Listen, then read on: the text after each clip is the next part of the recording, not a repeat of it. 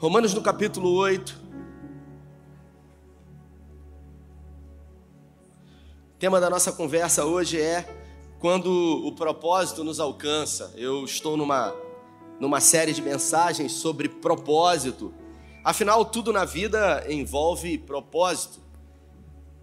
Propósito tem a ver com a nossa existência. Nós não somos obra do acaso. Eu e você não estamos aqui por estar. Por mais que você seja fruto de uma relação que, que não deu certo, e talvez dentre uma relação sexual você foi concebido, e isso faça com que de alguma forma você pense, você acredite que você é obra do acaso, mas você e eu não somos obra do acaso, existe um propósito maior nas nossas vidas.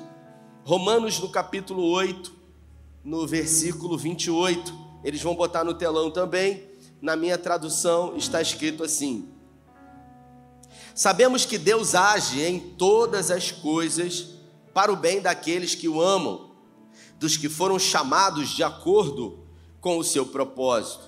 Pois aqueles que de antemão conheceu, também os predestinou para serem. Tem gente que não gosta dessa palavra, não, predestinou. Para serem conforme a imagem do seu filho a fim de que ele seja primogênito entre muitos irmãos. E aos que predestinou, também chamou, e aos que chamou, também justificou, e aos que justificou, também glorificou. Que diremos, pois, diante dessas coisas? Se Deus é por nós, quem será contra nós? Aquele que não poupou seu filho, mas entregou por todos nós, como não nos dará com ele? E de graça todas as coisas, quem fará alguma acusação contra os escolhidos de Deus? É Deus quem os justifica. Quem os condenará? Foi Cristo Jesus que morreu e mais, que ressuscitou e está à direita de Deus. E também intercede por nós. Quem nos separará do amor de Cristo? Será a tribulação, a angústia, ou a perseguição, ou a fome, ou a nudez, ou o perigo, ou a espada? Como está escrito: Por amor de ti, enfrentamos a morte todos os dias, somos considerados como ovelhas destinadas ao matadouro, mas em todas as coisas somos mais do que vencedores. Vou repetir: mas em todas as coisas somos mais do que vencedores por meio daquele que nos amou. Pois estou convencido de que nem a morte, nem a vida, nem os anjos, nem demônios, nem o presente, nem o futuro, nem qualquer poder, nem altura, nem profundidade, nem qualquer outra coisa na criação será capaz de nos separar do amor de Deus que está em Cristo Jesus, o nosso Senhor. Você pode dizer glória a Deus? Vamos aplaudir o Senhor por essa palavra poderosa. Glória a Deus. Glória a Deus. Pai, essa é a tua palavra e eu quero glorificar ao teu nome por ela e pedir que nessa noite, em graça, o Senhor fale conosco, que o propósito do Senhor possa nos encontrar hoje, de acordo com aquilo que o Senhor tem e deseja para nós. Nós queremos dizer para o Senhor que esse tempo é teu. Decidimos ofertar ao Senhor esse tempo agora e nós nos reservamos o direito de dar ao Senhor toda a nossa atenção. Por isso, fala conosco, se assim o Senhor desejar, é o que nós te pedimos e te agradecemos em nome de Jesus. Eu queria, na nossa conversa, falar sobre propósito, quando o propósito nos alcança, porque a verdade é que nem sempre encontramos o nosso propósito. Às vezes esbarramos nele, às vezes durante a caminhada existencial de fé, o propósito nos alcança, e foi assim na vida muitos homens e mulheres de Deus, homens que foram usados poderosamente por Deus, que marcaram a sua história, que fizeram coisas extraordinárias, homens que aos nossos olhos podem parecer uh, pessoas incomuns, mas a verdade é que uh, não se tratam uh, de nada mais do que homens e mulheres pecadores como eu e você. Quando a gente olha para a história da Bíblia, a gente tem a ideia de que esses homens e mulheres que foram usados por Deus eles provavelmente têm um que a mais, existe algo a mais, mas a verdade é que não. Deus é especialista em levantar improváveis, pessoas comuns, Vinícius, pessoas ah, do cotidiano, que aos olhos naturais não tem absolutamente nada para oferecer. Pessoas vazias de si mesmo e disponíveis a ser cheios de Deus. Eu queria, nessa nossa conversa, falar sobre alguns improváveis aqui talvez possa fazer sentido para você, assim como fez sentido para mim. E eu queria começar com Samuel, o filho de Ana um menino que nasceu de acordo com uma impossibilidade, uma mulher que era estéril. O seu marido tinha outra esposa, Penina, e a Bíblia fala que todos os anos Ana, Eucana e Penina iam a Siló para oferecer sacrifício. E aí eu me pergunto por que, que Deus resolveu fechar a madre de Ana, produzindo uma impossibilidade humana. E a partir do momento em que houve uma impossibilidade, houve também um clamor. As lutas e dificuldades nas nossas vidas, elas tendem a exercitar a nossa fé. As portas fechadas, elas tendem a nos aproximar de Deus. Todas as vezes que nós somos espremidos, que nós somos amassados, que nós passamos por uma espécie de prensa, Cristo, nós somos tendenciosos a nos aproximar de Deus. É assim desde que o mundo é mundo. Isso nos torna mais dependentes de Deus. E algumas pessoas, depois que recebem essa necessidade pedida, em alguns momentos elas se afastam de Deus. Mas não foi assim com Ana, que ao estar aflita e angustiada de espírito, foi ao templo e por muitas vezes colocar a sua alma diante de Deus. Naquele dia não tinha mais forças para falar, não tinha mais palavras para dizer. Alguém um dia disse que as verdadeiras orações não contêm palavras, e sim um balbuciar. É Laerte quando a gente não tem mais o que dizer para Deus, quando as lágrimas elas secam e quando apenas os nossos lábios começam a tremer diante de Deus, que existe uma verdadeira conexão. E ali, Eli, o profeta da época, achou que ela estivesse embriagada e disse para ela: mulher, por que estás embriagada no templo? E ela disse: Não, não, eu não tô, eu não tô bêbada. Eu, eu sou uma mulher angustiada de espírito. Eu vim aqui porque tenho sido constantemente afrontada. E Deus deliberou uma palavra através do profeta Eli, dizendo para ela: Olha, ano que vem você vai vir aqui com um menino nos braços. E ela prometeu ao Senhor que logo que o menino desmamasse, iria ofertar o menino ao Senhor, para que ele se dedicasse 100% ao Senhor. E assim foi. E ele foi dedicado ao Senhor. Quando o menino desmamou, Ana levou ele em Siló e entregou ele para ele terminar de criá-lo. Ele tinha dois filhos, provavelmente algumas correntes teológicas dizem da mesma idade, Ofini e Finéias. Mas a Bíblia fala que Ofini e Finéias se perderam. Mas Samuel ele se manteve íntegro a um propósito de Deus, mesmo não conhecendo Deus ainda. Ele conhecia sobre a história da vida dele, pois a sua mãe havia dito para ele: Você é um milagre. Você é fruto de uma oração, de um choro, de um bramido de alma. Você é fruto de uma impossibilidade minha. Ele era um testemunho vivo, Robson. E agora ele servindo no templo, se dedicando ao Senhor exclusivamente. Um dia, ao se deitar, ouve uma voz: Samuel, Samuel. Ele se levanta, vai até o profeta Eli e diz: Eis-me aqui, meu senhor. E Eli, eu não te chamei, volte para dormir. E pela segunda vez ele deita e ouve uma voz: Samuel, Samuel. E ele vai em direção ao seu senhor e diz: Senhor, eis-me aqui. E pela terceira vez, Eli, que conhecia o Senhor, que era um profeta, que sabia que Deus estava chamando, comissionando, que o propósito de Deus havia encontrado Samuel disse para ele: Olha, não sou eu, não, é o Senhor. E quando você ouvir essa voz de novo, você diga: Eis-me aqui, Senhor, porque Deus está querendo falar com você. E foi assim que aconteceu. E Samuel viveu a primeira experiência dele com o Senhor. Samuel foi encontrado pelo seu propósito, mas curiosamente ele foi encontrado pelo seu propósito no caminho, Juan. Ele não foi encontrado no seu propósito longe, perdido, fazendo aquilo que não deveria fazer. Ele foi encontrado pelo seu propósito, entregando o seu melhor a Deus. Quantas são as vezes que nós queremos encontrar o nosso propósito em um outro lugar, fora, perdidos?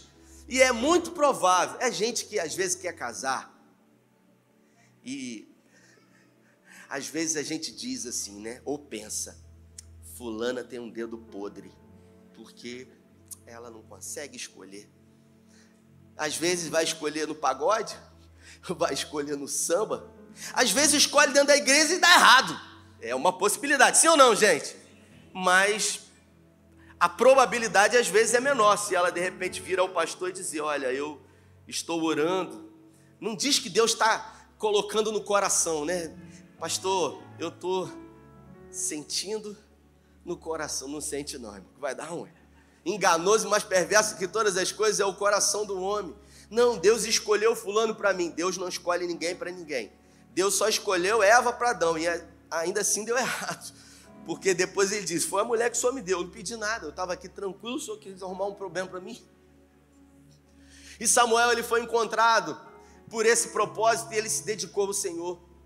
E ele resolveu entregar tudo ao Senhor. E agora, eu queria que você entrasse nessa história, Cristo, porque o maior desejo de um pai é dar, é, é dar continuidade uh, perpétua para a sua geração, para a sua posteridade. Se você tem um filho e uma filha, o desejo do seu coração é que os seus filhos façam mais do que você fez, vão mais longe do que você foi, entregue mais ao Senhor, de alguma forma deixem um legado maior. E não foi diferente com Samuel. Porque tudo que Samuel gostaria era de que Ofini e Ofinés dessem segmento, fossem um sacerdote, um profeta e um juiz. Samuel foi o único profeta sacerdote e juiz simultaneamente da nação de Israel. Só que os filhos de Samuel haviam se perdido.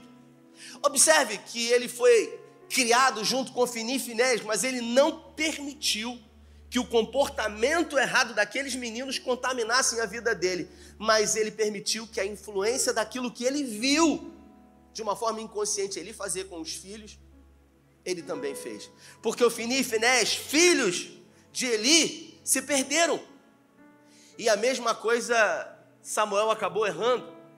E Samuel já era de uma idade avançada, e o desejo dele era que os filhos sucedessem ele, tanto é que ele os colocou como juízes da nação de Israel. Só que o povo começou a pedir: nós queremos um rei, assim como outras nações, nós precisamos e queremos um rei que nos julgue. E Deus chamou Samuel para uma conversa e disse para ele: Samuel, olha, não fica triste.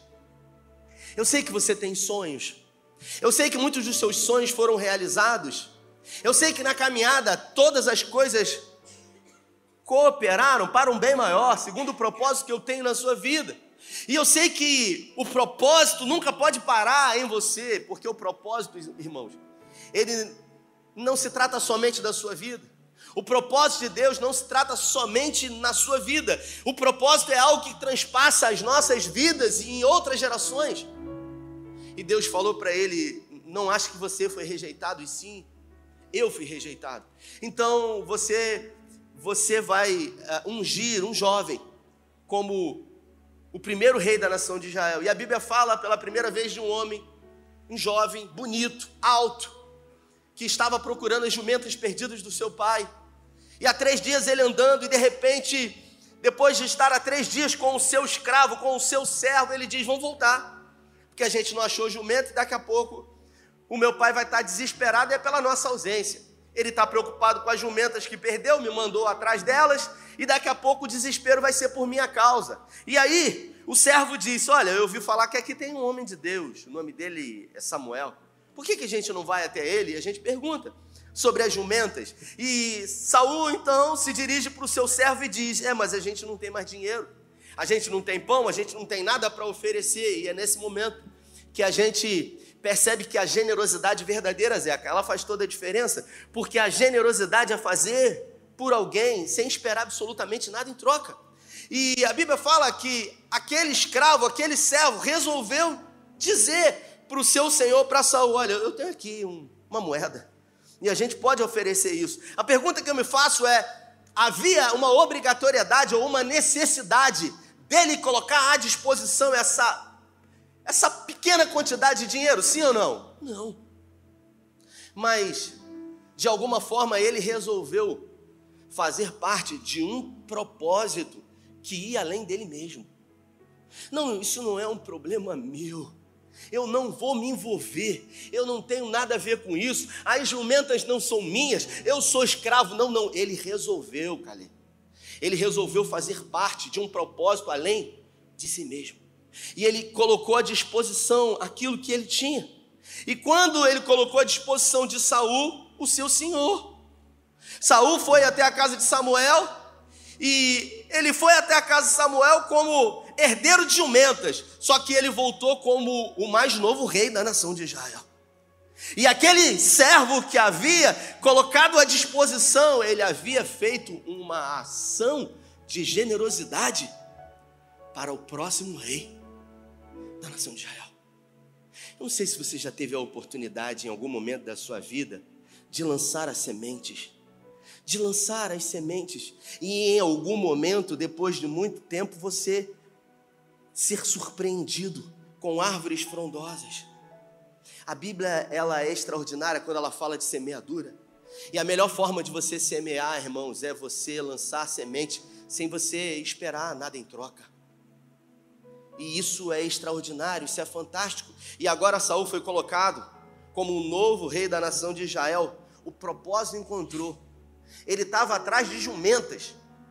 Só que o que ele encontrou foi o propósito de Deus na vida dele. Porque, como Paulo disse, todas as coisas agem em favor ou para o bem daqueles que amam. Peraí, Rafael, você está dizendo que todas as coisas, inclusive coisas ruins? Sim, todas as coisas. Não quer dizer que Deus deseja ou permite ou, ou faz com que coisas aconteçam. Não, irmãos, a gente tem que parar de achar que Deus, ele vive interferindo a todo momento na história das nossas vidas, e ele faz isso. Todas as vezes que Deus interfere, o nome disso é milagre. Quando Deus resolve interferir na minha história, e nós queremos que Deus viva interferindo o tempo todo na nossa história, mas Deus permite que a nossa história ela siga um fluxo perene de acordo com as escolhas que nós fazemos. Agora, quando Deus é o centro das nossas vidas, quando, mesmo não conhecendo o nosso propósito, nós vivemos buscando o nosso coração em colocar Deus em primeiro lugar, verdadeiramente todas as coisas, não importa o que aconteça, todas as coisas vão empurrar você para um lugar que é o propósito de Deus. Tá difícil.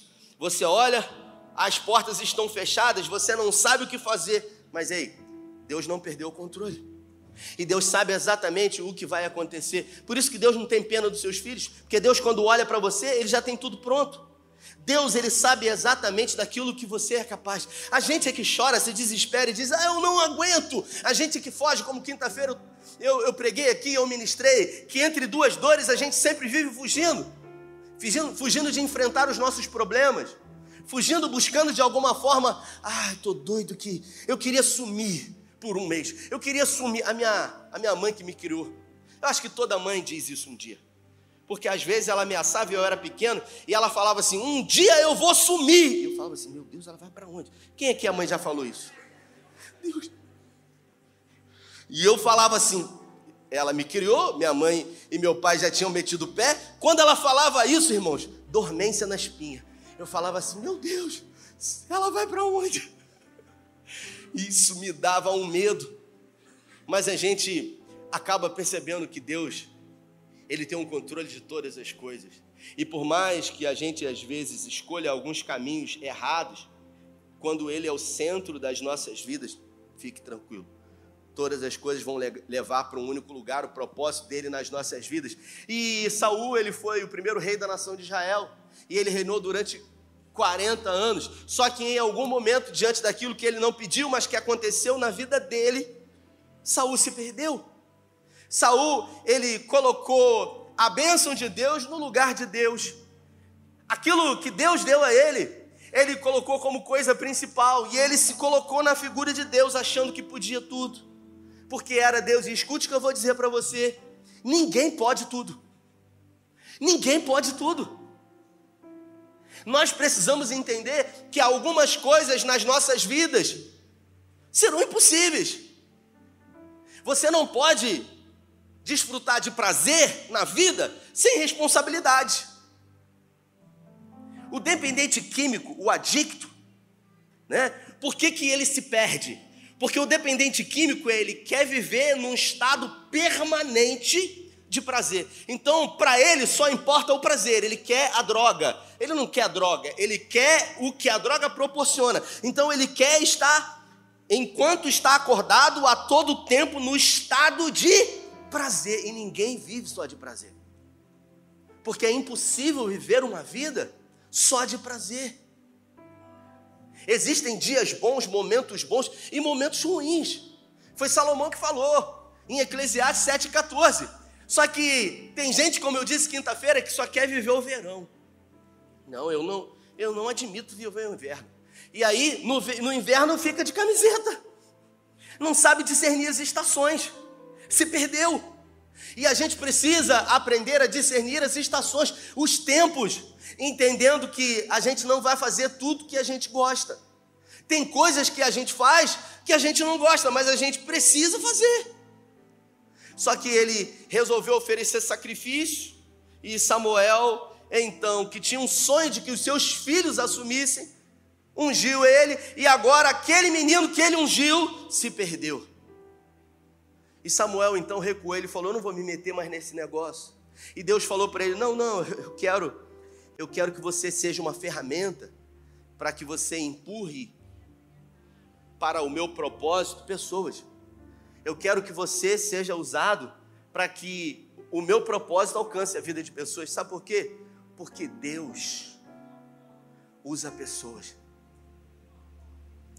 Deus sempre usa pessoas. Resta saber se você, Juan e eu, vamos fazer parte daquilo que Deus está fazendo. Ontem, a minha esposa foi num evento das mulheres, um chá de bebê com Mirella, e aí o Tito chegou para mim e falou: pai, hoje é, hoje é dia de pai e filho. E eu falei: beleza, então vamos sair. Fomos lá para pra praia com patinete, ele rodou aquele negócio pra caramba. Eu falei: é, vai dormir a beça hoje à noite. E gastou energia, eu quero pipoca, eu quero água, e eu andando com ele, graças a Deus eu tô com a energia em dia. E aí eu falei para ele assim: agora vamos comer um sanduíche. E aí a gente começou a rodar na, ali na, na Porto Alegre, de repente a gente passa pelo Henrique Terra e vi uma hamburgueria do Mário Bros. E eu falei, caramba, muito legal, vamos aqui, filho. Ele falou, vamos, papai. E quando eu entrei na hamburgueria, a dona me recebeu. E ela disse, ô pastor, você aqui, que prazer. Eu falei, ô querida, como é que você está? Família, tá bem? Sabia nem quem é. Aquela coisa de você esticar o assunto. E eu falei, caramba, será que eu conheço de algum lugar, gente, da igreja? Conhece? Mas eu não conheço. E ela falou assim, pastor, fui na sua igreja quinta-feira pela primeira vez e eu gostei demais. Eu estou há três anos em Cabo Frio, pastor. Deus me deu essa hamburgueria, foi um sonho para mim e para o meu marido, e a gente mergulhou nisso aqui e Deus tem abençoado. Mas em algum momento, quando a gente se deu conta, já tem três anos e a gente não encontrou nenhuma igreja ainda, e a gente está aqui nesse ativismo. Eu moro no condomínio dos pássaros, pastor. E a gente está querendo uma igreja. E eu orei essa semana, ela falou depois, ela veio no culto da manhã com o esposo dela. Eu orei ao Senhor pedindo a Deus. E aí, de repente, eu estou no portão da minha casa e um adolescente da sua igreja, pastor, chegou para mim de bicicleta. O Arthur, eu não sei se ele está aqui. Aí ele aqui na frente, aqui, ó. Mineirinho. Um adolescente da sua igreja, pastor, chegou para mim e me parou. O Arthur mora no condomínio Espaço. Há quantos anos você mora lá? Três, quatro anos ele adora jogar basquete. E eu acho que ele joga basquete todo dia na quadra do condomínio dos pássaros. Só que isso foi quarta-feira passada. O Arthur parou na porta dela, ela estava na porta, ele de bicicleta, e ele falou, tudo bem? E ela falou, tudo bem. Posso perguntar uma coisa? Pô, aonde que fica a quadra de basquete aqui? Ele não sabe aonde é a quadra de basquete, irmãos? Claro. Ele deve ir três vezes por dia mas ele queria de alguma forma se aproximar e ter a atenção dela. E ela disse: Olha, aqui, aqui, assim, assim. E ele disse: Jesus te ama. E ela falou: Poxa, obrigado. Você já é evangélica? E ela falou: Eu sou. E ele disse: Você já tem igreja? E ela: Não. Então eu queria convidar você para ir na minha igreja. E naquele momento o propósito de Deus alcançou a vida dela. Uma estratégia que ela percebeu. mas que muito mais do que ter percebido a estratégia, ela viu que o propósito de Deus estava sendo colocado em ação para alcançá-la. De uma forma simples, mas de uma forma poderosa. Alguém que entendeu que pode fazer parte de um propósito maior do que si mesmo, do que a própria vida. Alguém que se colocou à disposição do reino de Deus em favor de, de vidas.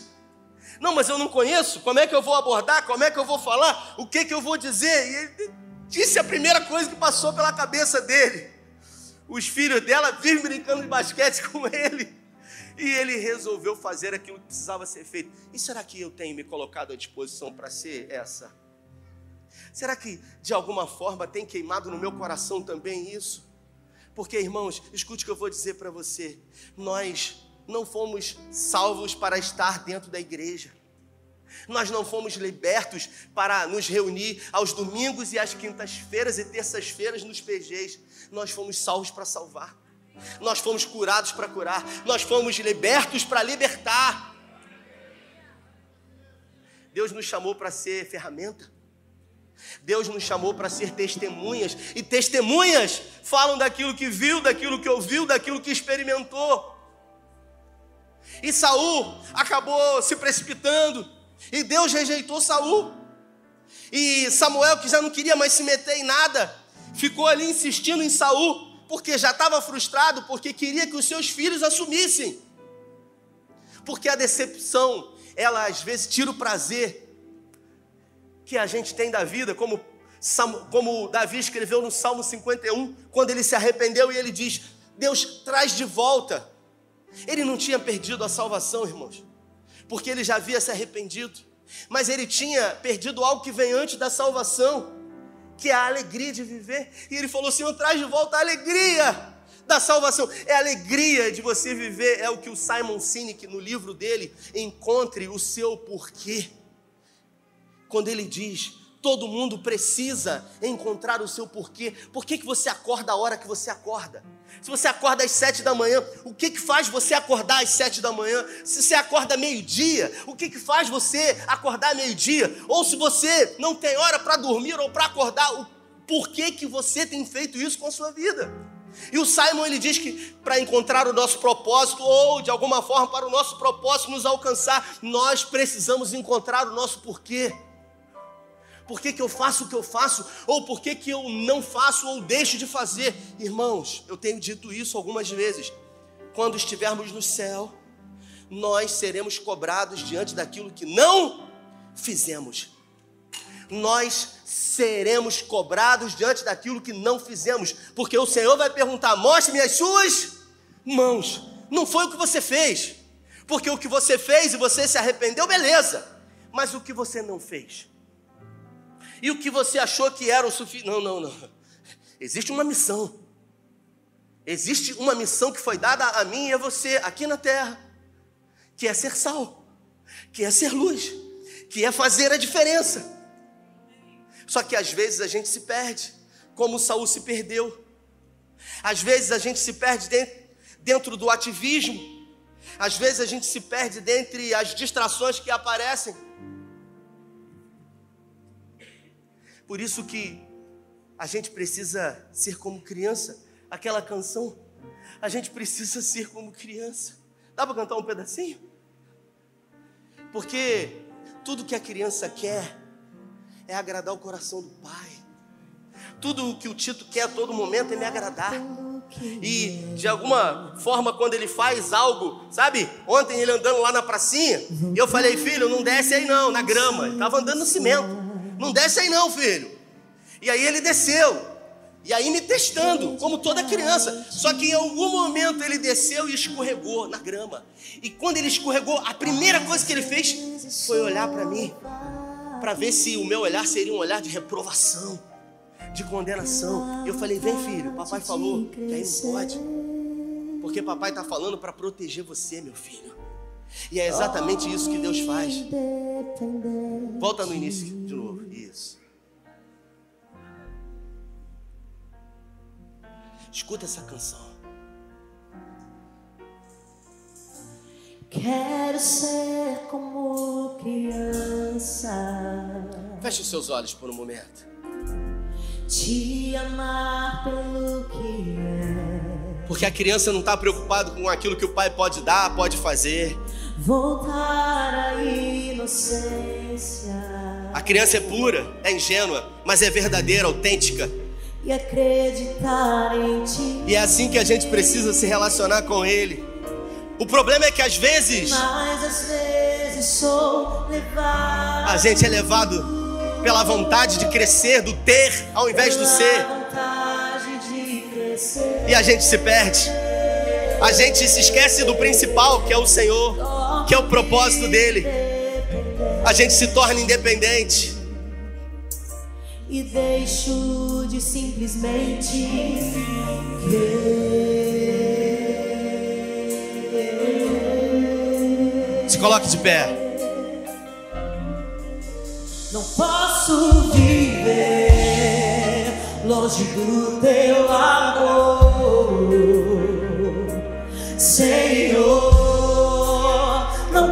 Posso viver longe do teu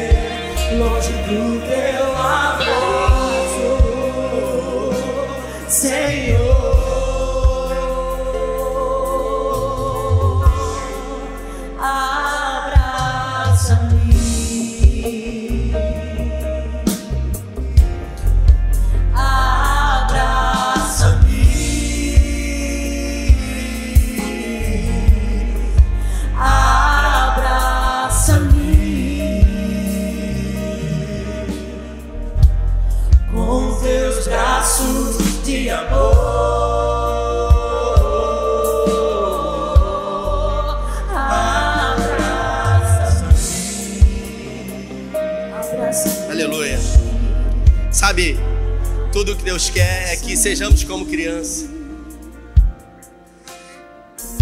Eu não sei quanto tempo esse casal vai estar em Cabo Frio, quanto tempo eles vão viver, o que eu sei é que não importa o tempo em que eles estejam vivos aqui, eles nunca mais vão esquecer daquilo que Deus fez.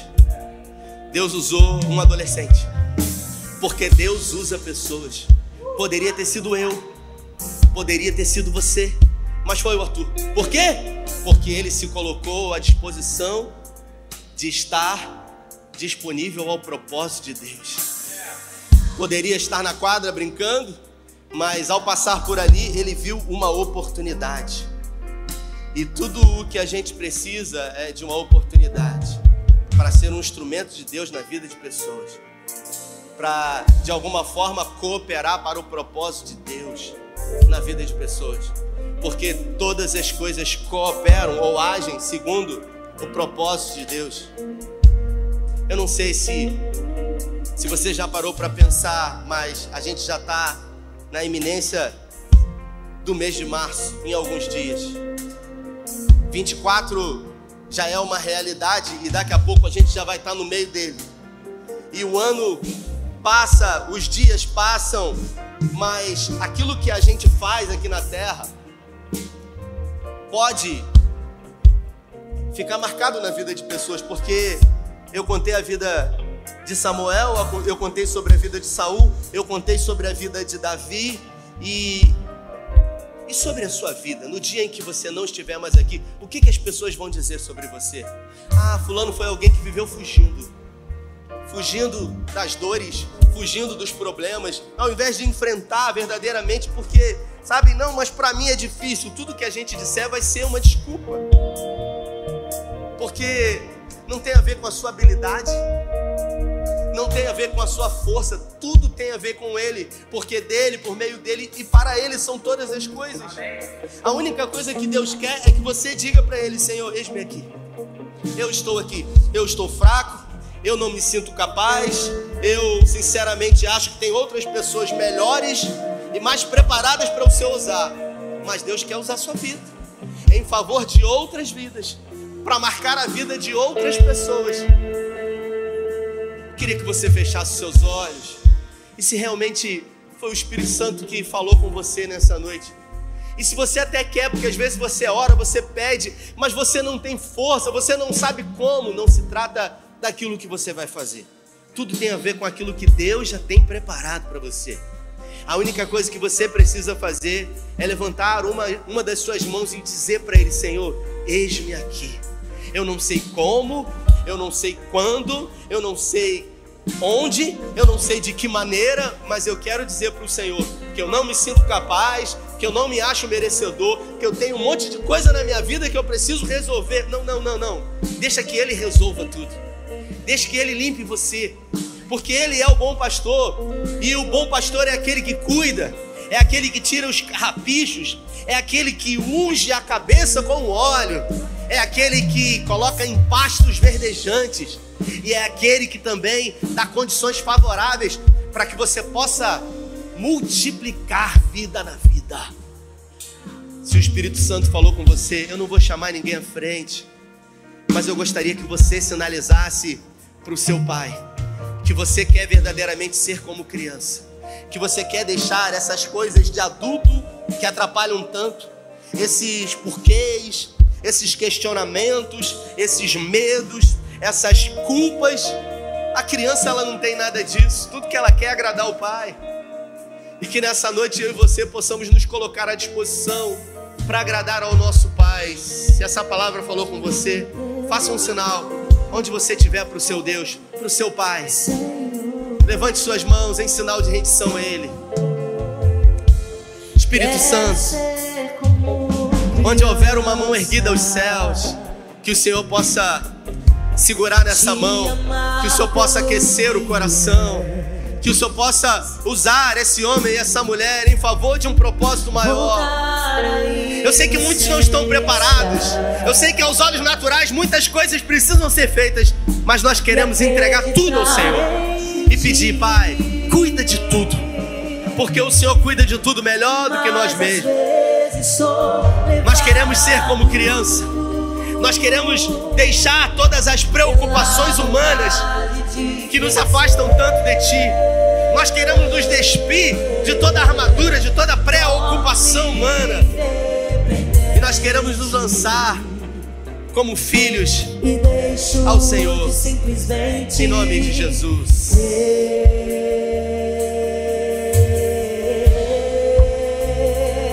Diga isso para Ele.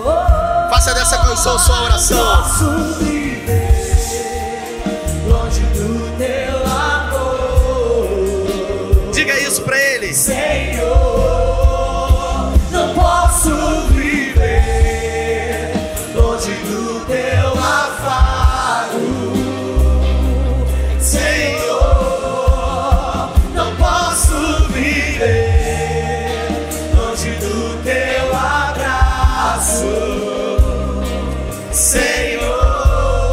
Você se abraçasse aí. Queria que você se desse um abraço. Seja abraçado agora pelo Espírito Santo de Deus. Assim como quando Maria recebeu a notícia que ela iria gerar o Filho de Deus que salvaria o mundo.